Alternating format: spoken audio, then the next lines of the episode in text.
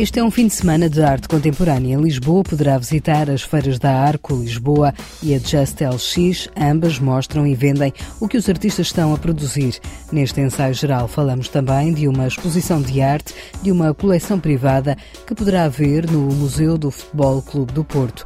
Mais à frente, o cartaz do Festival do Maio, no Seixal, e as sugestões de Oliveira Martins. Para já, um livro escrito em epopeia que conta uma vida que foi ela própria uma epopeia.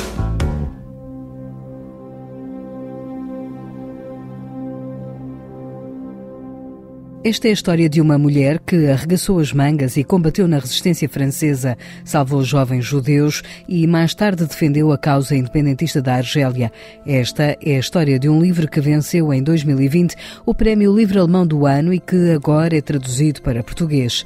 Annette, Epopeia de uma Heroína, é uma obra que conta a história de uma vida real que se cruzou com a escritora de origem alemã Anne Weber. J'ai été invitée à un petit festival de films documentaires dans le sud de la France. Eu fui convidada há uns anos para um pequeno festival de cinema documental no sul de França, onde o público no final podia falar e fazer comentários. De repente levantou-se uma senhora muito velhota, com os cabelos muito brancos e os olhos muito azuis muito curvada.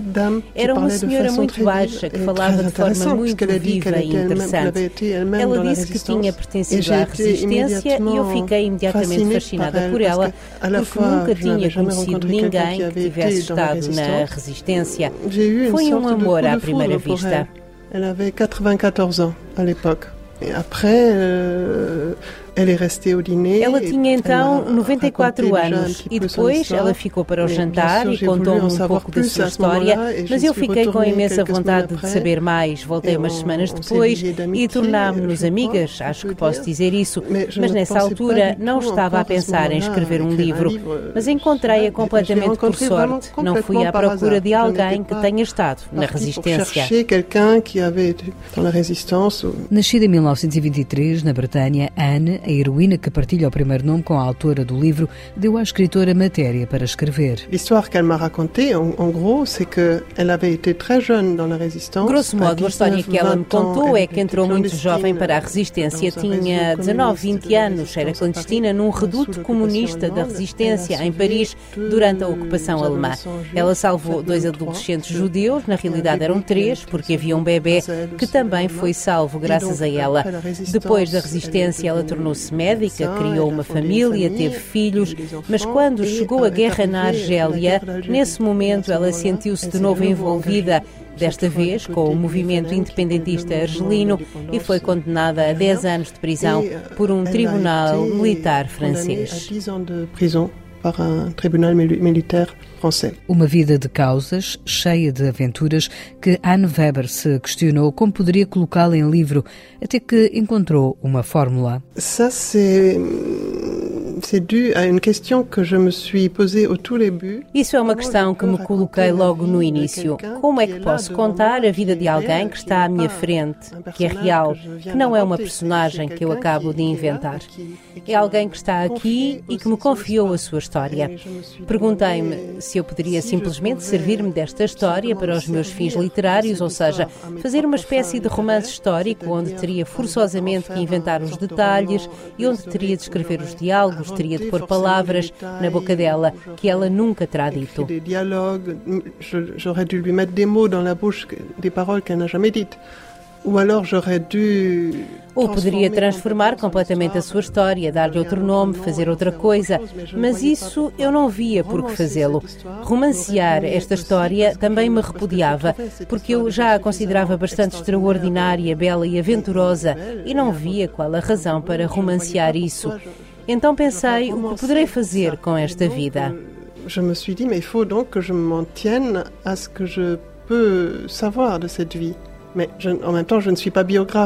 Ao mesmo tempo, eu também não era uma biógrafa, não escrevia biografias, não tinha a pretensão da objetividade, nem de ser exaustiva.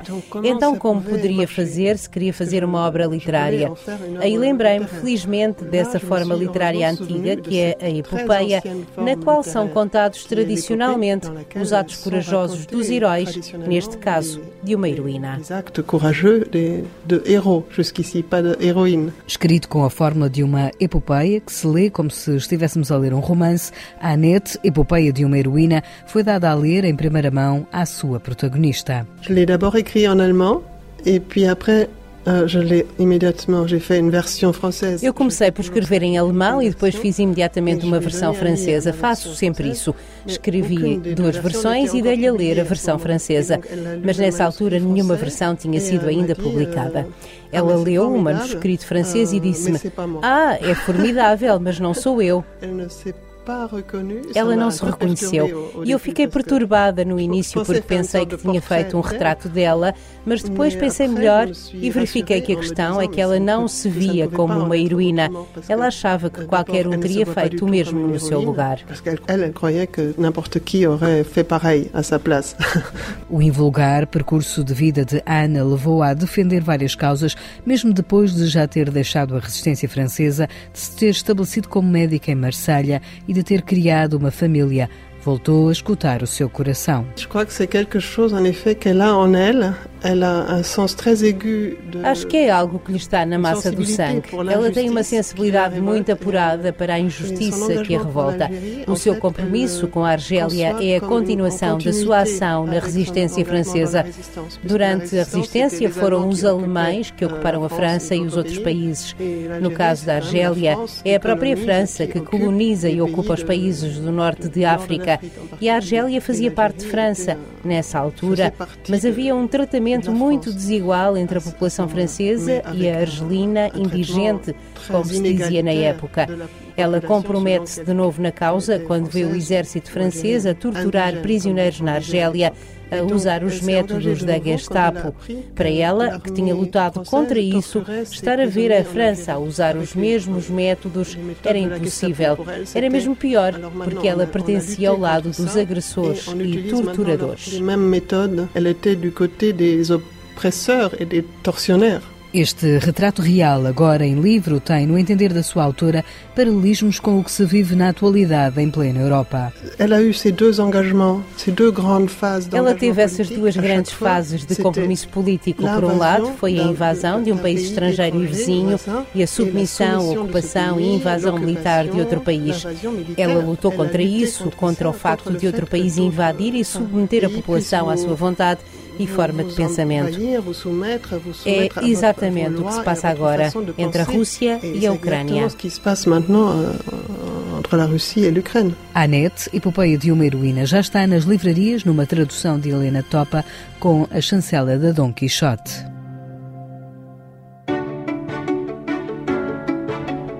Com o Porto campeão, há mais motivos para visitar o Museu do Futebol Clube do Porto e não pense que tem a ver com o futebol. O espaço João Espragueira Mendes, dentro do museu, revela até 30 de setembro uma coleção de arte contemporânea privada que agora se dá a conhecer ao grande público. Este mundo não nos pertence é uma mostra com obras de arte do século XX e até à atualidade que pertencem à coleção de Isabel Mota e Fernando Pereira. A entrada é livre para descobrir este espólio aqui apresentado pelo curador Miguel von Haff Pérez. A ideia desde sempre foi tentar dar visibilidade a coleções particulares e a coleções institucionais que detenham um espólio eh, importante relativamente àquilo que é eh, a arte contemporânea. E nesse sentido, esta exposição é uma exposição onde as pessoas vão poder encontrar eh, obras na transição do final do século XX até aos dias de hoje de artistas portugueses e artistas internacionais. Por acaso, no caso dos artistas portugueses, temos essencialmente peças já feitas a partir eh, do ano 2000. Eh, e aí podemos encontrar quer pintura, eh, quer escultura, quer desenho.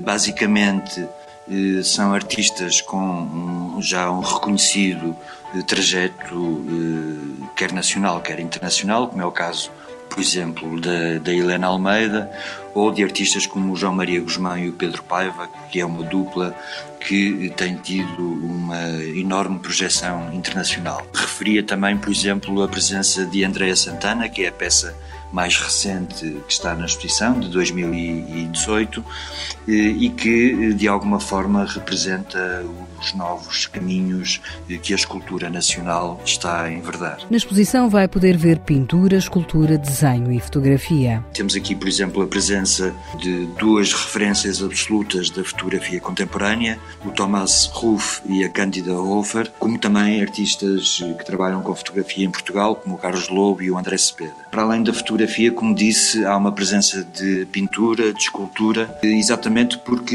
estes são meios que os artistas estão ou continuam a reinventar e nesse sentido a coleção da Isabel e do Fernando Pereira tem vindo a acompanhar os vários movimentos da arte contemporânea, como digo, num contexto não só nacional como eh, internacional. O curador Miguel von Raff Pérez considera que mostrar a arte contemporânea no contexto de um museu como o do Futebol Clube do Porto poderá despertar novos públicos. O que é muito interessante é que há um cruzamento de públicos, porque basicamente o público que vai a esta sala de exposição é o público que frequenta o Museu do Futebol Clube Porto.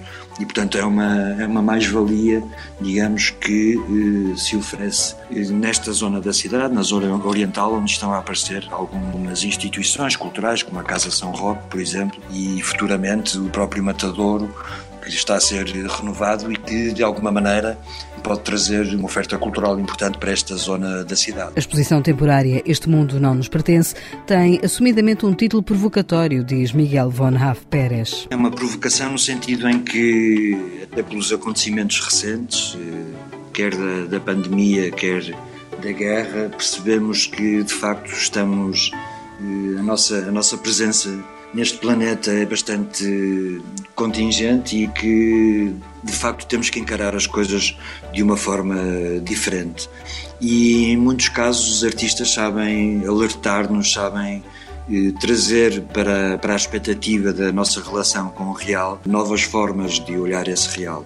Não em forma de, de, de respostas, os artistas não são cientistas, não querem responder aos quesitos do mundo, mas acima de tudo aquilo que os artistas nos trazem são questões e fazem-nos olhar para o mundo de uma maneira diferenciada. Não se esqueça, poderá ver esta exposição da coleção privada de Isabel Mota e Fernando Pereira até 30 de setembro com entrada livre no Museu do Futebol Clube do Porto.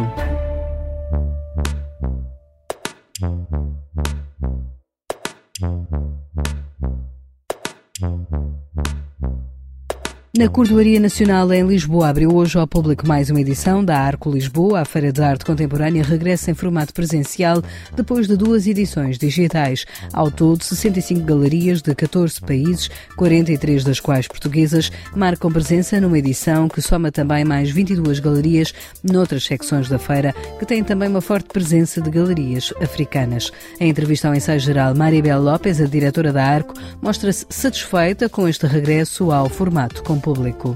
As galerias são o centro. As galerias são o centro de tudo. O que acontece em Portugal é o centro e o ponto de partida de toda a feira. Como é que se enriquece isso? Com o diálogo com outras vozes, desde logo a presença espanhola é muito forte, porque as relações são muito fortes entre galerias, colecionadores e artistas. Depois a presença da África, que tem mais três galerias. Em termos percentuais, na feira é um bom reflexo. Aumentou também a origem das galerias africanas, centrada nos artistas. A Paula Nascimento é uma curadora fantástica depois na secção Opening também mudámos os curadores, agora são a Chus Martínez. Creio que vamos descobrir aí muitas novas galerias. Descobriremos muitas galerias novas allá. Uma das novidades deste ano é que já amanhã, sábado, o Arco Lisboa terá entrada gratuita para jovens dos 18 aos 25 anos a partir das 5 da tarde. Para tal, basta apresentar o cartão de cidadão na bilheteira. Maribel Lopes diz que querem criar novos públicos para a arte contemporânea. Criar colecionadores, pero também criar colecionadores, mas também futuros diretores de museus, criar pessoas que pensam em arte, porque, como digo e repito sempre, a arte ajuda a pensar de outra forma se a ouvirmos. Temos é de estar muito atentos. Queremos ajudar a isso e alinharmos-nos com algo que preocupa a cidade. Deixa-nos muito felizes saber que sábado à tarde, que é um dia mais festivo, vamos ter jovens. Confiamos que venham muitos jovens. Que haya muitos jovens, confiamos que cheguem muitos jovens e venham. Questionada sobre a forma como a pandemia afetou ou não o mercado de arte contemporânea, a diretora da Arte Lisboa fala em resiliência. Creio que as galerias e os artistas. Eu acho que as galerias e os artistas tiveram muita resiliência, que é uma palavra incrível que agora se usa muito e que não é comparável com nada. Eu vi nascer nestes anos novos projetos de galerias. Acho que é muito inteligente, na verdade, porque o negócio de galeria precisa de tempo para se estabelecer e começar num momento mau significa que quando o momento for bom já estão mais preparados. Eu vi gente a sofrer, lutar, a reinventar-se digitalmente e também a estreitar muitas relações com os seus colecionadores e a fazer um trabalho local, que é importante. Acho que vamos ver isso refletido. Apesar de ter sido duro e difícil para todos, eu confio que vamos encontrar um pouco de luz em todo este trabalho também feito pelas galerias. Encontramos um pouco de luz em todo este trabalho também feito por parte das galerias. Sábado as portas abrem ao meio-dia e fecham às 8 da noite. No domingo a Arco funciona do meio-dia às 6 da tarde na Cordoaria Nacional. Mesmo ao lado da Arco há outra feira para ver.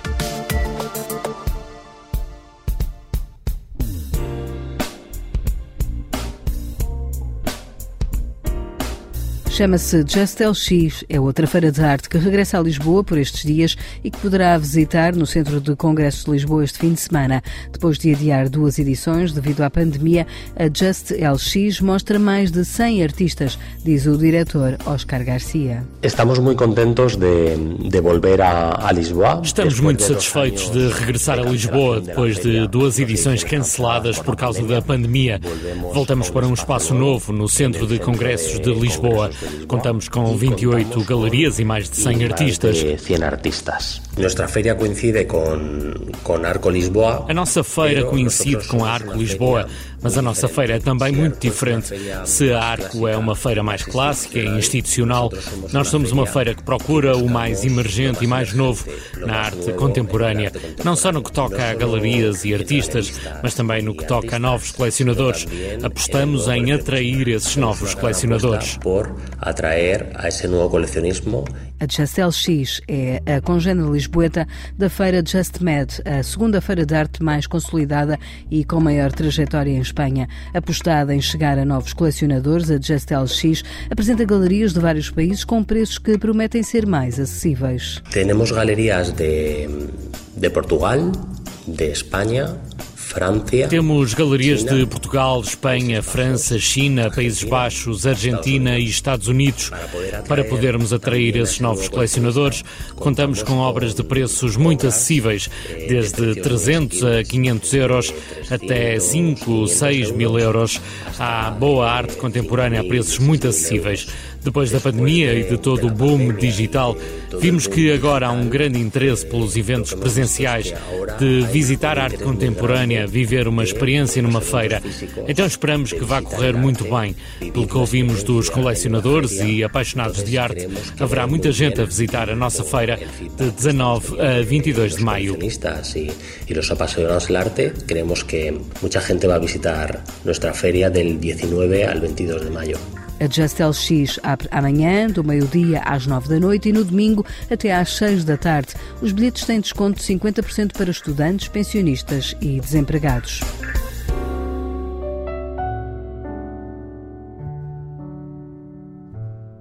No ensaio geral, escutamos agora Guilherme de Oliveira Martins, o colaborador semanal do Centro Nacional de Cultura, que nos fala esta noite também da Arco Lisboa. A Arco Lisboa volta ao modo presencial e representa o encontro com a arte contemporânea na capital portuguesa.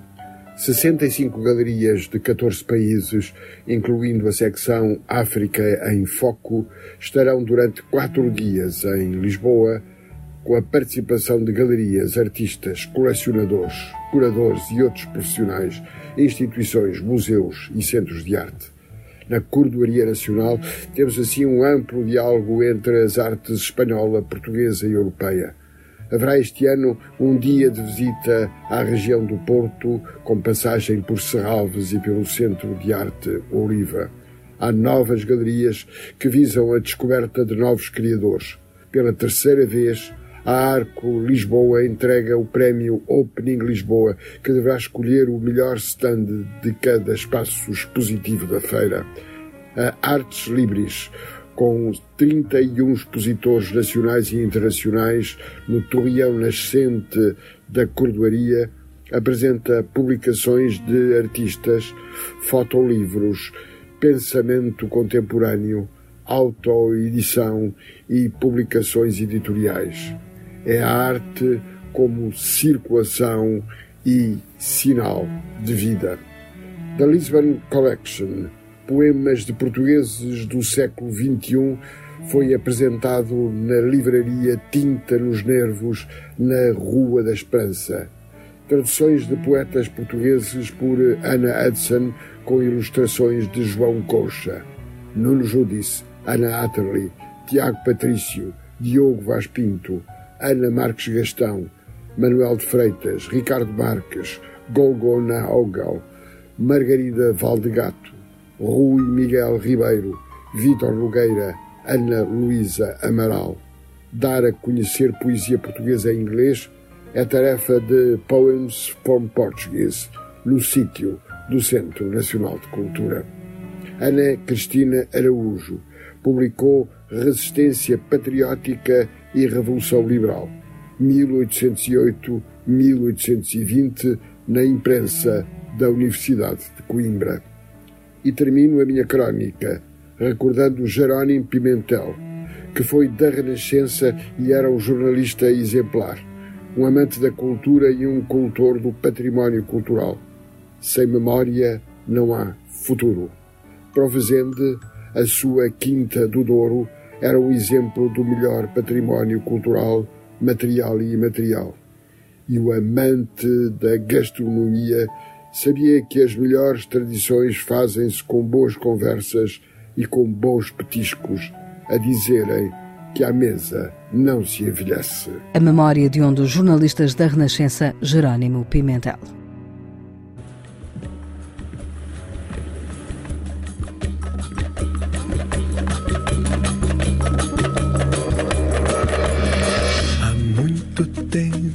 Nas águas da Guanabara. O músico brasileiro radicado em Portugal, Luca Argel, é um dos que vai atuar na terceira edição do Festival do Maio, que decorre dias 27 e 28 no Parque Urbano do Seixal. A par de nomes como Jorge Palma, o rapper Valete e a brasileira Bia Ferreira, o festival pretende dar a ouvir duas noites de música, onde o elemento central é a intervenção, explica Luís Varatojo, também músico do projeto Anaifa e que programou o festival. A ideia é levar a palco a música que de alguma forma tenha um cariz interventivo, seja ela uh, pelo lado político-social ou, ou pelo, pela abordagem de temáticas que hoje em dia nos preocupam a todos, como é o caso das alterações climáticas ou de discriminação racial e de género. Ou seja, todas as lutas e todas as nossas preocupações podem e, e devem entrar no palco do, do Festival do Maio. O cartaz aposta em fazer um diálogo entre os já chamados clássicos e os novos artistas, diz Luís Varatos, que revela o que irão ter em palco. Este ano uh, começamos no dia 27 com a Bia Ferreira, que é uma cantora brasileira, uh, muito virada para as questões questões da discriminação de género e da, da homofobia. Temos o, o, Jorge Palma, que dispensa apresentações, um artista veterano. Nós no festival também queremos ter isso, ter novas propostas, mas também continuar a dar palco àquilo que é a nossa memória musical. É? E depois, para fechar o primeiro dia, um rapper, que é o Dilash, é um rapper com, com, com muito público, com, com, com, uma facilidade de atingir um público mais novo e que nos vai trazer também essa esse público mais novo e essa, essa possibilidade de nós também podermos falar para esse tipo de público. No dia 28, a, a abrir o Luca Argel, que é um brasileiro uh, sediado em Portugal, mais concretamente no Porto, que fez o ano passado um disco que se chama Samba de Guerrilha e que fez um trabalho, não só uh, um trabalho bastante importante à volta das raízes do samba e daquilo que o samba também de, tem de, de, preocupações sociais e fez um trabalho, com, sobretudo, com muita qualidade e com muito critério à volta desse legado. Depois o Valete, que também acho que dispensa apresentações, é um rapper já com 20 e tal anos de carreira. E para fechar, voltamos a ter música das Balcãs, desta feita com o Goran Bregovic, que é um compositor com, já com muitos anos de carreira também, que fez música para a maior parte dos filmes do Emir Kusturica e, e para outros, fez música para o Iggy Pop, para a Cesária Évora, etc. O Festival do Maio decorre a partir da próxima sexta-feira, dia 27, no Parque Urbano do Seixal. É com um dos cabeças de cartaz, Jorge Palma, que hoje encerramos o ensaio geral, que teve sonorização de José Luís Moreira. Voltamos à antena de hoje a oito dias, mas deixamos o convite na terça-feira. Venha ao nosso encontro. Vamos estar no Teatro Nacional Dona Maria II, em Lisboa, ao vivo a partir das seis da tarde. Até lá, boa noite e bom fim de semana. Enquanto houver estrada para andar, a gente vai continuar. Enquanto houver estrada para andar. Enquanto houver ventos e mar, a gente não vai parar. Enquanto houver ventos e mar. Todos nós pagamos por tudo o que usamos. O sistema é antigo e não poupa ninguém, não. Somos todos escravos do que precisamos. Reduz as necessidades se queres pensar bem. Que a dependência é uma besta que dá cabo do desejo. E a liberdade é uma maluca sabe quanto vale um beijo. Enquanto houver estrada para andar, a gente vai continuar. Enquanto houver estrada para andar. Enquanto houver ventos e mar, a gente não vai parar. Enquanto houver ventos e mar.